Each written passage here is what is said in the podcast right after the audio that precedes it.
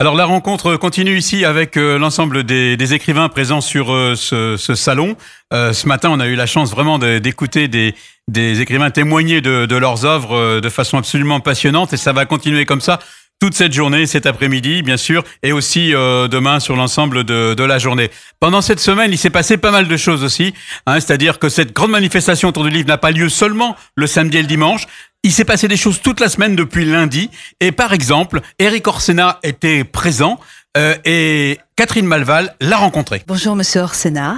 Bonjour Madame. Voilà, je suis très heureux de vous accueillir à la suite donc du spectacle que vous venez de donner à la salle des concerts au Mans ce soir, le 28 septembre, euh, sur le bourgeois gentilhomme et le malade imaginaire avec la compagnie euh, Florilège. Alors, euh, je me permets de vous poser cette question. Vous avez beaucoup écrit euh, sur euh, les, des personnages du XVIIe siècle, le nôtre, La Fontaine. Vous n'avez pas écrit sur Molière, mais pourquoi cet euh, intérêt pour des personnages du, enfin ces grands, ces grands génies euh, du 17e euh, qui ont, est-ce leur liberté de ton, est-ce leur génie créatif qui vous inspire, alors qu'ils ont quand même vécu sous des régimes d'absolutisme?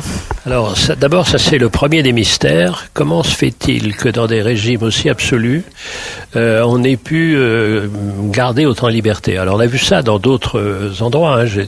Euh, très amis de Milan Kundera en Tchécoslovaquie, euh, comment ça s'est passé dans d'autres moments. On a vu euh, Pasternak en Russie soviétique, etc. Donc il y a toujours une sorte de capacité de résistance. Mais là, ce qui était frappant, c'est que c'était avec l'appui du roi.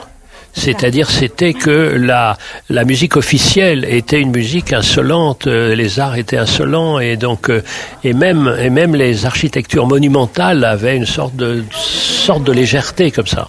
Et donc, ça, ça m'a toujours frappé.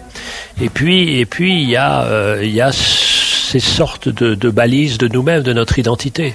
C'est-à-dire nous sommes les enfants de La Fontaine, nous sommes les enfants de Molière, nous sommes les enfants de Beaumarchais, nous sommes les enfants de Mozart. Et donc, euh, vous savez, quand, quand vous êtes euh, romancier, c'est-à-dire euh, quand vous racontez des histoires plus ou moins vraies, de temps en temps, ça repose d'avoir des gens qui ont vraiment existé. Et alors, il faut choisir un point de vue. Par exemple, j'ai écrit une, une biographie de, de, de, de, Beethoven. Je suis un très mauvais pianiste, mais je suis passionné par la musique. Et donc, euh, quel, quel axe j'ai trouvé? Celui de la fraternité.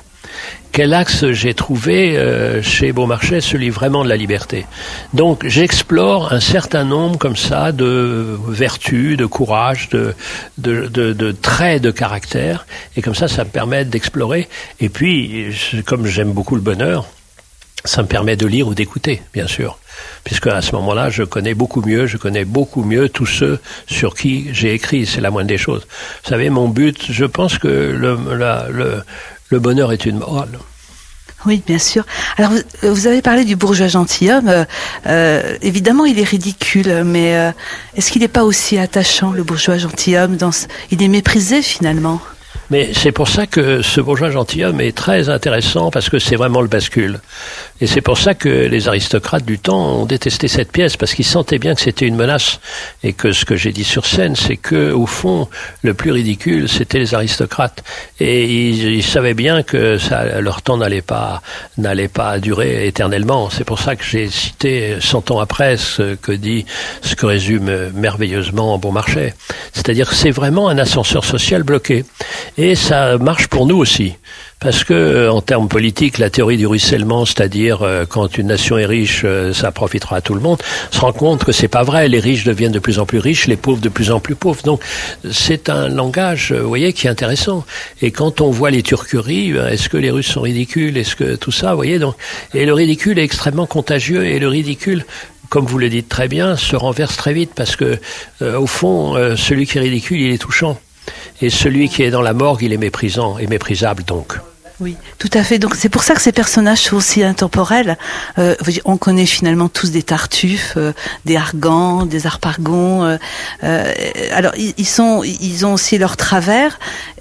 À votre avis, Monsieur Orsena, si Molière était notre contemporain, quel travers de nos contemporains aurait-il mis en avant? Mais écoutez, il continuerait, euh, il continuerait même sur les mêmes thèmes. La rapacité est toujours là, euh, la morgue est toujours là, euh, les hypocrisies sont toujours là, les folies religieuses sont toujours là, et puis les blocages, et puis le mépris, le dédain, et puis on se parle pas. Euh, ce qui est frappant dans une vie qui est la mienne déjà longue, vous, vous doutez qu'il y a un progrès, hein Oui. Très franchement. Est-ce qu'on est mieux qu'au 18e Non. Et puis, il y a une autre dimension que moi j'aime beaucoup, c'est que, et j'ai beaucoup assisté, et avec mes amis musiciens aussi, et des danseurs, il y a des danseurs qui étaient là, qui vont sans doute au prochain spectacle nous rejoindre, c'est-à-dire qu'il y a des dialogues des arts, et que nous, on est élevés vraiment dans des silos, c'est-à-dire les danseurs ne parlent pas aux chanteurs qui ne parlent pas, et moi, on me dit, ah, arrête de toucher à tout, mais c'est la vie qui touche à tout. C'est la vie qui touche à tout. Et donc, quand on a, comme l'a lancé la compagnie de William Christie, c'est-à-dire il y a un essar, et donc, euh, il faut rassembler tous les arts pour euh, offrir de la beauté et euh, et puis être plus grand que soi-même, parce que c'est ça la culture, c'est être plus grand que soi-même. Ce que faisait très bien Molière en son temps, puisque on avait de la musique, on avait de la danse, et puis on avait du théâtre. Le spectacle complet, comme la vie, il faut avoir une vie complète et pas. vous savez, c'est la moindre des choses d'être spécialiste, mais spécialiste, ça raconte pas la vie. Oui, bien sûr. Alors, pour venir sur les spécialistes, euh, vous me faites un beau trait d'union. Vous avez écrit sur Pasteur euh, une très belle biographie, enfin voilà, avec beaucoup d'humour. Et euh, on vit en ce moment encore le coronavirus. Vous avez écrit aussi sur la peste porcine, sur les moustiques, voilà. donc sommes-nous encore des malades imaginaires malgré euh, l'évolution de l'hygiène, de l'alimentation, de la médecine, les progrès. Euh, que dites-vous de, ce, de ces épidémies euh, qui sont finalement, euh, qui traversent tous ces siècles? C'est que c'est ceux qui refusent ça qui sont imaginaires.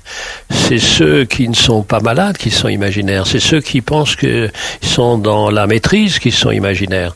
Regardez la façon dont les Chinois luttent contre la pandémie. Ils ont cru qu'il y avait une maîtrise possible d'un virus, mais nous n'avons pas le monopole du vivant. Et donc, bah, c'est eux qui ont une maîtrise imaginaires. Euh, donc euh, c'est ça qui est frappant. Et puis ce qui me frappe avec la relation entre le poumon et puis Pasteur, c'est que là c'était une médecine des symptômes de la description, alors que Pasteur a trouvé la cause. Et il s'est battu contre ceux qui pensaient qu'il y avait une, il disait à l'époque, une génération spontanée. Donc vous voyez, ce, que, ce qui me plaît beaucoup, c'est que il y a toujours les tentations qui reviennent. Ce que je disais tout à l'heure de l'absence de, de progrès, c'est-à-dire que on revient toujours à la même chose. Et le malade imaginaire, c'est ceux qui pensent que euh, l'hydrochloroquine va marcher, par exemple. Bien sûr. Alors, vous avez dit dans une radio euh, que vous feriez peut-être un livre sur ce virus qui a euh, fait basculer le monde, enfin qui a qui a déréglé nos, nos, nos sociétés. Mais ce virus, vous savez, euh, il y en a d'autres. Hein. Moi, quand j'ai écrit Géopolitique des moustiques, euh, je me suis, je, prévoyais, je me suis trompé pour l'instant, une épidémie de dingue. Or, aux dernières nouvelles, 70 départements accueillent des moustiques euh, euh, Aedes albopictus, c'est-à-dire moustiques tigres, qui sont potentiellement porteurs du virus de la dingue. Donc, donc on va y avoir droit, parce que encore une fois, nous n'avons pas, nous, virgule, être humain, virgule, n'avons pas le monopole du vivant. Il faut quand même bien se rendre compte de ça. Oui, bien sûr. Alors, on va terminer peut-être sur quelque chose d'un petit peu plus léger. Vous êtes académicien, vous êtes amoureux des mots. Euh, quel message, euh, dans ce temps de fête lire euh, de ce week-end du Mans, adressez-vous aux jeunes qui tournent les pages de leur écran et qui parle un langage connecté. Que, dites-vous à, nos jeunes maintenant, vous qui êtes amoureux des mots? Alors moi je suis euh, amoureux des mots, mais quel que soit le support, donc je lis aussi sur les écrans. Euh, simplement, si vous voulez être seulement vous-même, restez comme vous êtes, mais c'est pitoyable. Une vie réussie, c'est quand, on est plus grand que soi, plus divers que soi, plus, généreux que soi, quand on s'est un peu dépassé. Donc euh, je leur dirais, si vous voulez vivre peu, continuez si vous voulez vivre plus. Vous savez, rien n'est plus bête et pitoyable que ces deux projets actuels des grands euh, des grands milliardaires. Le premier, c'est d'aller s'installer sur ce rocher de merde qu'on appelle Mars. C'est très important la recherche sur l'espace, mais pas pour aller dévaster la Terre euh, et s'installer sur vraiment. C'est un miracle la Terre, elle est à la bonne distance du Soleil, etc. Enfin, c'est un miracle, elle a une telle beauté. Voilà, donc euh, donc euh, voilà, il y a d'abord ça, et puis l'autre folie, c'est de dire on va tuer la mort, mais accueillons-la. Accueillons cette fragilité-là. Moi, je pense à la mort tous les jours. C'est, je pense, ce qui me rend gay. D'accord. Et enfin, pour finir, vous savez qu'on est à quelques rues de là où Saint Antoine de Saint-Exupéry a vécu. Il a vécu de 9 ans à 15 ans ici. Il a fait sa scolarité. Euh, quelle relation entretenez-vous avec cet auteur? Immense parce que d'abord j'avais sa nièce qui habitait euh, tout près de chez moi en Bretagne, euh, dans l'île de Bréa où je passais trois ans que j'adorais. Huguette qui était une merveille de poésie et tout ça. Et puis et puis évidemment moi qui suis un navigateur euh, depuis toujours. Euh, l'autre navigation, c'est le ciel. Donc, euh, donc c'est pareil. Et puis, et puis, le passage par le conte, c'est une, formidable machine à, à raconter la vérité. Et donc, évidemment, les grands contes de c'est un des grands des grands fabricants de contes euh, comme Borges, comme euh, comme Grimm, comme et tout ça. Et de plus en plus, je multiplie. Vous savez les manières d'écrire, c'est-à-dire il y a les romans, il y a les reportages, il y a les biographies, et puis il y a les contes. Et là, je suis en train de faire un conte sur Venise et dont j'espère tirer un livret d'opéra. D'accord, ben je vous remercie beaucoup, Monsieur Orsena, et puis je vous souhaite euh, voilà un bon. C'était donc Catherine pour l'interview avec Eric Orsena sur l'antenne de vos radios de la Frama. On va se marquer une pause, euh, on va aller tranquillement déjeuner. On revient euh, pour 14h30 en direct, bien sûr, euh, sur les ondes de vos radios associatives de la Frama. Il sera question d'une rencontre avec Robert Nimias et suivi de Sonia Devillé sur l'antenne de vos radios. Je vous souhaite à tous bien sûr un bon appétit et on se retrouve à 14h30 sur vos ondes. Bon appétit à tous.